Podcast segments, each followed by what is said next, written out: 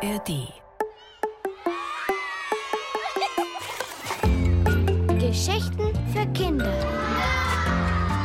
Ein Podcast des Bayerischen Rundfunks. In der ARD Audiothek. So, die Turnmatte liegt. Gut, dass hier so viel Platz im Bayern 2 Studio ist. Das habe ich ewig nicht gemacht. Also, aber am Welttag des Purzelbaums ah, in die Hocke gehen, Hände neben die Ohren und Achtung. Ah, uff, okay. Oh, bin wieder oben. Ah, ja, stimmt. Das wird Welttag hin oder her. Keine Purzelbaumsendung. Die Radio-Mikro-Ohrenspitzer-Geschichten nehmen euch heute mit ins Weltall. In der Bodenzentrale ist Inga Nobel. Schön, dass ihr dabei seid. Wobei Purzelbäume im Weltall bestimmt auch eine super Sache sind. So schwerelos kann man sich bestimmt super schnell drehen und rumkugeln. Äh, ich höre gerade, dass es im Weltraum ein Problem gibt. Also leider keine Zeit für Luftrollen. Was ist denn los? Gut, dass Sie hier sind, Selma. Captain Meyer Schöngau begrüßte Selma, indem sie ihre rechten Ellenbogen aneinanderrieben. Eine Begrüßungsart, die im Jahr 3089 unter Weltraumwächtern sehr beliebt war. Sie konnten unbemerkt kommen? Selbstverständlich. Gut. Ihr Auftrag benötigt die höchste Geheimhaltungsstufe. Die Bevölkerung darf auf keinen Fall beunruhigt werden. Früher oder später werden sie es sowieso riechen. Riechen? Die Captain tippte auf einen der Bildschirme und Selma erblickte einen schwefelgelben Planeten. Das ist Planet 1239b, bisher völlig unauffällig und daher leider unerforscht. Doch seit sieben Tagen kommen von diesem Planeten regelmäßig Stinkattacken der übelsten Sorte. Wir müssen vom Schlimmsten ausgehen, Selma. Planet 1239b wird eventuell von einer bösen Macht bewohnt, die uns erstinken will. Sie verstehen? Womöglich plant das Wesen, alles Leben auf unserem Planeten für immer einzustänkern. Und äh, was ist dabei meine Aufgabe? Sie fliegen zu diesem Planeten und versuchen herauszufinden, was dort passiert. Morgen Abend erwarten wir Sie zurück. Währenddessen arbeiten wir mit Hochtouren daran, unser Waffenarsenal zu vergrößern. Ach ja, und damit Sie den Flug auch überleben, haben wir das hier für Sie entwickelt. Die Captain hielt Selma ein orangerotes Teil entgegen. Eine Wäscheklammer? Die Captain lächelte, klemmte sich das Ding auf die Nase und sagte eine WK781G. Sie verschließt ihre Nase und versorgt sie gleichzeitig mit Sauerstoff. Allerneueste Technik. Hält aber nur 24 Stunden. Also, sputen Sie sich.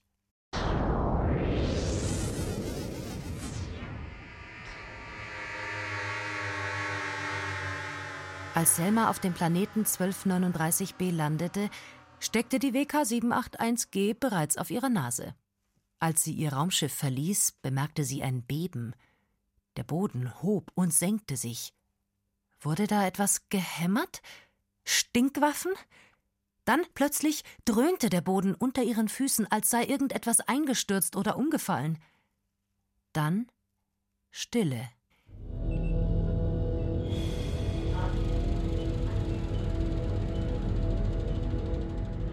Mit Hilfe eines Propellers flog Selma nun einige hundert Meter in die Höhe und entdeckte einen merkwürdigen Haufen, über dem sich Staub oder vielleicht auch Stinkwölkchen bildeten.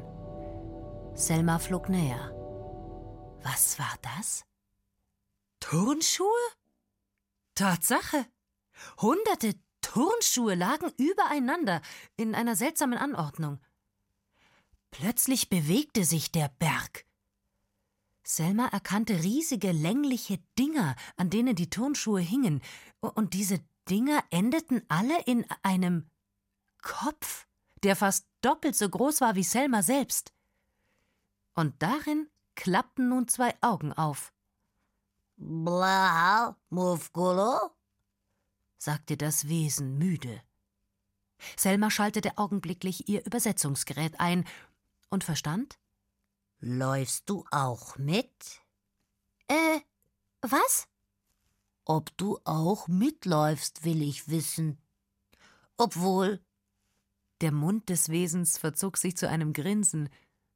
Mit nur zwei Beinen wohl etwas schwierig. Erst jetzt bemerkte Selma, was im Gesicht des merkwürdigen Wesens fehlte. Eine Nase. Hab gerade trainiert, redete es weiter. Für den Weltraummarathon. Darf ich fragen, wer oder was Sie sind? Ein Multilex, sagte das Wesen. Sieht man doch. Dann schloss es wieder die Augen. Multilex, gab Selma in ihre innere Datenbank ein, und zack hatte sie die Erklärung. Multilex ist gleich Vielbeiner. Natürlich! Die langen Dinger waren Beine. Beine, die hart für einen Weltraummarathon trainierten und deshalb Turnschuhe an den Füßen hatten. Und Socken. Hunderte durchgeschwitzter, miefiger Stinkesocken. Von wegen Angriff und Erstinkung der Erde.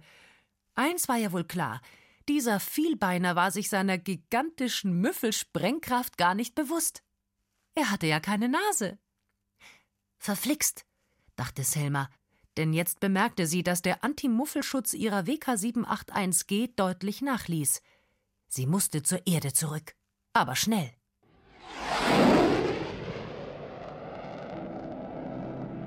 Und so kam es, dass kurz nach Selmas Rückkehr auf der Erde weniger Waffen, aber jede Menge super Strickmaschinen gebaut wurden.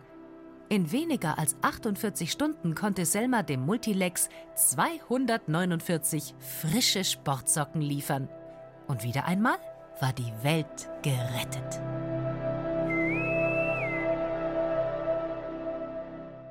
Ha, da möchte ich doch mal sehen, wie so ein Multilex einen Purzelbaum hinbekommt. Das verknotet sich bestimmt die Beine. Das war eine Geschichte von Silke Wolfrum, erzählt hat sie Berenike Beschle.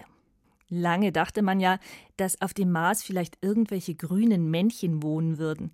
Mittlerweile sind wir schlauer dank Robotern, die für uns den roten Planeten erforschen. Männchen gibt's da nicht. Der Musiker Georg Stengel würde aber trotzdem gerne mal hin. Ich will mit dir zum Mars fliegen, einfach in dem roten Sand liegen. Dort gibt's zwei Monde und die Sterne für uns näher aus der Ferne. Das muss doch keiner mitkriegen. Wir könnten auf die Erde sehen, auf grüne Wälder, blaue Seen. Den ganzen Tag die Sterne zählen und über dunkle Wolken schweben. Wir könnten dort viel höher springen, wir könnten dort viel lauter singen, als unten hier auf Erden. Mein Raumschiff steht für uns bereit, komm, wir verschwenden keine Zeit. Ich will mit dir zum Mars fliegen, einfach in dem roten Sand liegen.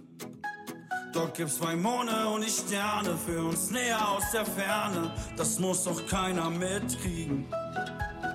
Lass uns heute noch zum Mars fliegen. Einfach in dem roten Sand liegen. Mein Raumschiff steht für uns bereit. Komm, wir verschwenden keine Zeit. Das muss doch keiner mitkriegen. Lass uns heute noch zum Mars fliegen.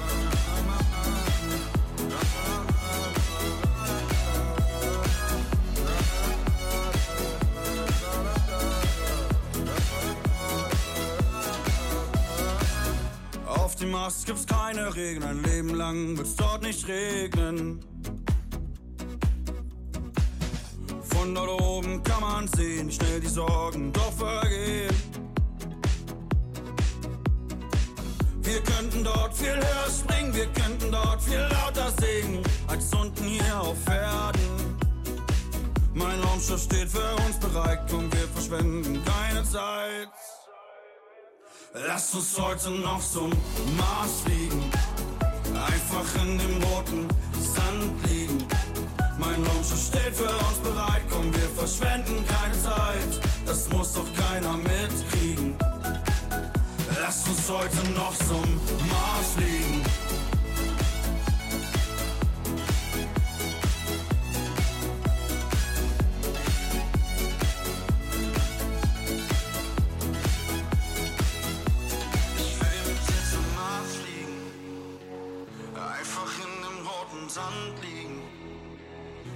Zwei Monde und die Sterne für uns näher aus der Ferne. Das muss doch keiner mitkriegen. Lass uns heute noch zum Mars fliegen. Einfach in dem roten Sand liegen. Seid ihr bereit für den nächsten Ausflug ins All? Oder doch lieber noch eine Rolle rückwärts? Am Welttag des Purzelbaums? Oder einfach beides? Ihr kugelt herum, während wir den besten Geheimagenten aller Zeiten auf eine besondere Mission schicken. Mein Name ist Bönnchen. Jimmy Bönnchen. Der geheimste Geheimagent der Welt. Nicht einmal meine italienische Eisverkäuferin Isabella della Stracciatella kennt mich. Bondchen, ich kenne nicht. Ich habe nur äh, Schokolade, Zappaglione und Tiramisu. Heute Gefahr aus dem Weltraum.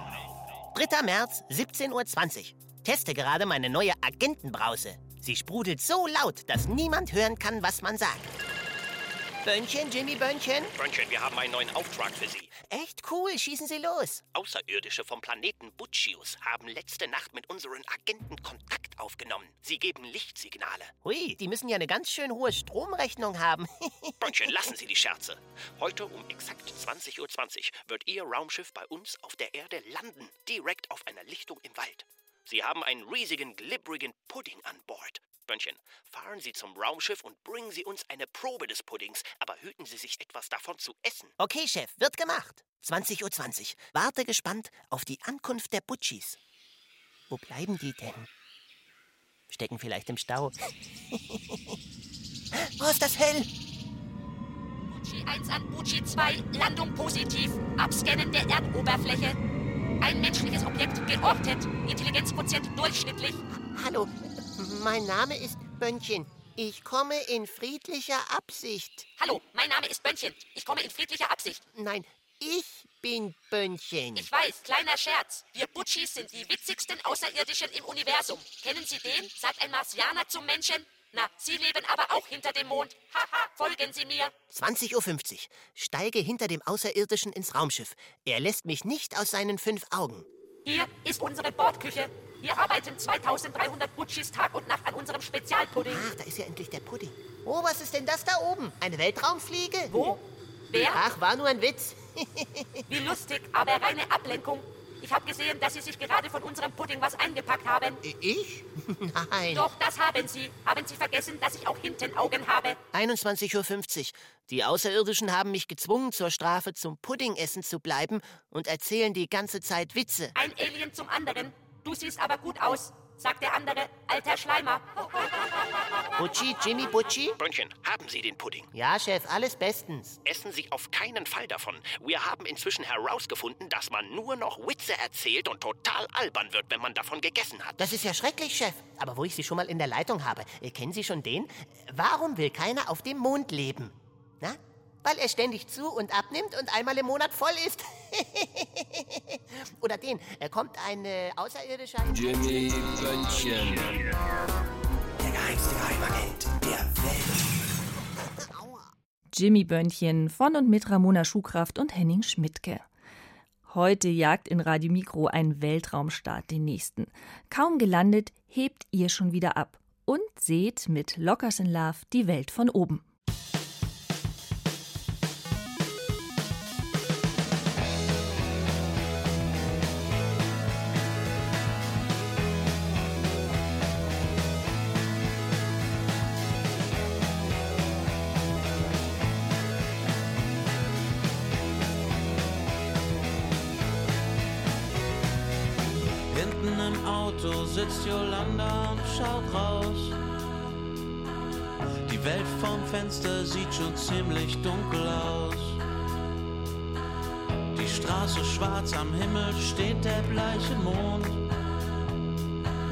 Stadt, Land und Fluss mit Schiff, ob darauf jemand wohnt. Und sie stellt sich vor, dass sie eine Astronautin ist. Nur ihr Hund ist ihr Begleiter in dem ultraschnellen Raumschiff. Von hier oben sieht das alles anders aus. Von hier oben sieht das alles anders aus. Von hier oben sieht das alles anders aus. Von hier oben sieht das alles anders aus. Im schwarz leuchten die Sterne umso heller. Im warmen Raumschiff sitzen die beiden Arm in Arm. Schauen weiter aus dem Fenster und werden immer schneller. Und bald schon kommen sie am Ziel der Reise an. Wenn sie zur blauen Erde blicken, freuen sie sich schon darauf, nach ihrem Weltraumabenteuer dann zurückzukehren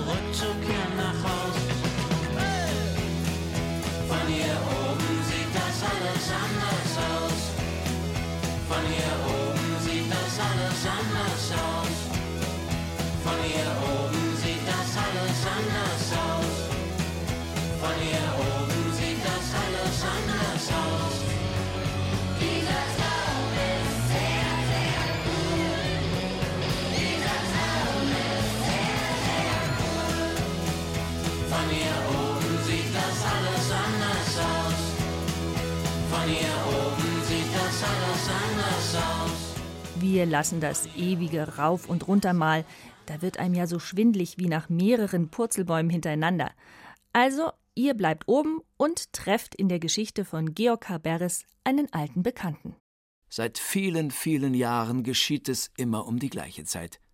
Wenn der abgearbeitete Nachmittag sich ausruht, als müder Feierabend, wenn der Sonnenball heiß gelaufen ist und rot glühend am Horizont lodert, wenn ein kalter Mond aus der Unendlichkeit des lichterübersäten Sternenhimmels heraustritt und milde zu leuchten beginnt, dann ist seine Zeit gekommen, die Zeit des Sandmannes. Dann verlässt die geheimnisvolle Gestalt das schützende Dunkel ihres Verstecks, das auf irgendeinem fernen Stern liegt, und fliegt herab auf unseren Planeten Erde, wo er seine Aufgabe erfüllen muss, den Menschen den Schlaf zu bringen. Weil er seine Mission aber nur insgeheim erfüllen kann, darf ihn niemand sehen, niemand hören. Leise und unbemerkt, wie ein Gedanke kommt er angesegelt und landet sachte neben einem Bett. Er greift in sein ledernes, sternbesticktes Säckchen, das er auf dem Rücken trägt, und nimmt nur ein paar Krümel vom Sand heraus, den er sich jeden Abend frisch in seinen Beutel schaufelt. Und diese wenigen Krümel streut er in die Augen der Menschen, so dass ihnen die Lieder zufallen für die Dauer einer Nacht. Ist sein Werk getan, stößt der Sandmann sich ab von der Erde und treibt zurück in seine ferne Heimat, wo er frische Kräfte sammelt für den nächsten Abend, wenn er seinen kostbaren Schatz erneut unter die Menschen bringt. Seit tausenden von Jahren wiederholt sich das jede Nacht, und es ist immer gleich und immer erfolgreich. Einmal jedoch sollte es anders sein. In dieser schicksalsträchtigen Nacht gab es den rundesten Vollmond seit langem, die mildesten Lüfte strichen durch die Wälder und ließen die Bäume rauschen. Keine Vorwarnung zeigte sich, alles schien wie gewohnt. Aus der Tiefe des Weltalls kam der Sandmann geschossen, die Arme ausgebreitet, sein Umhang flatterte aufgeregt hinter ihm her. Schon spürte er die Anziehungskraft der Erde und durchstieß im Sturzflug die dichte Wolkendecke. Die Erdoberfläche bot sich seinen Augen dar mit ihren Millionen glitzernden Lichtpunkten, die die Nacht durchdrangen und bis zu ihm herauffunkelten. Ein grandioses Schauspiel.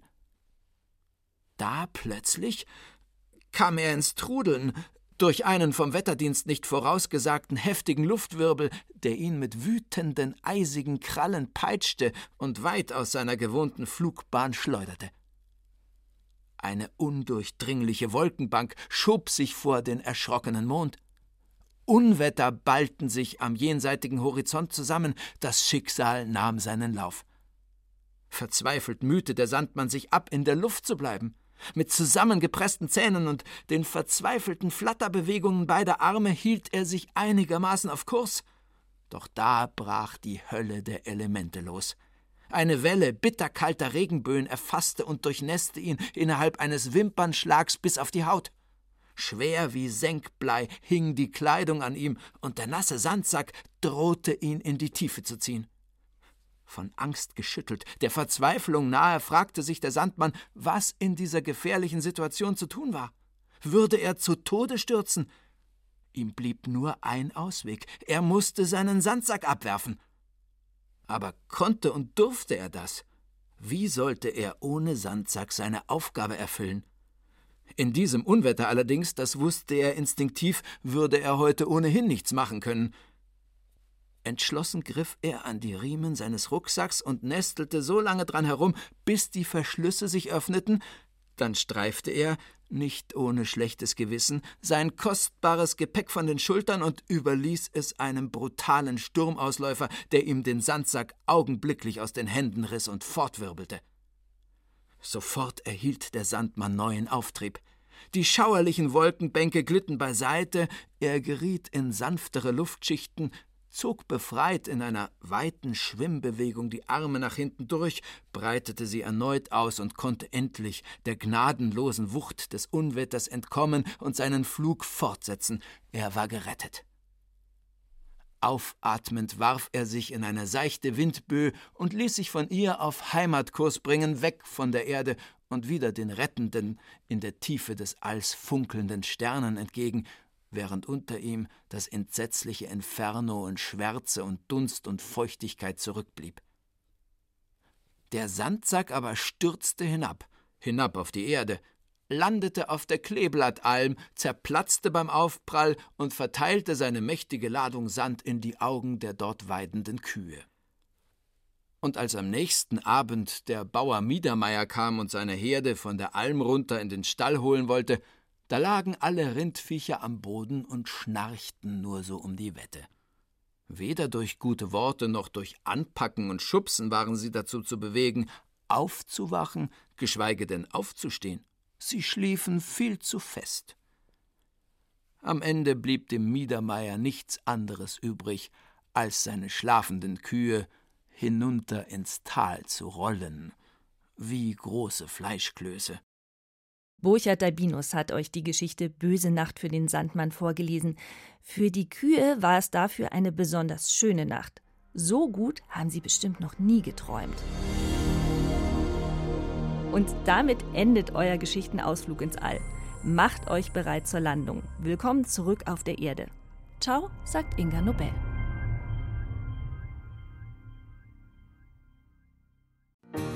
Hallo Leute, Ihr habt Lust auf tierische Abenteuer? Dann ist mein Podcast genau das Richtige für euch. Ich reise um die Welt und komme Tieren für euch ganz nah. Ich hab's ja gesagt, ganz nah.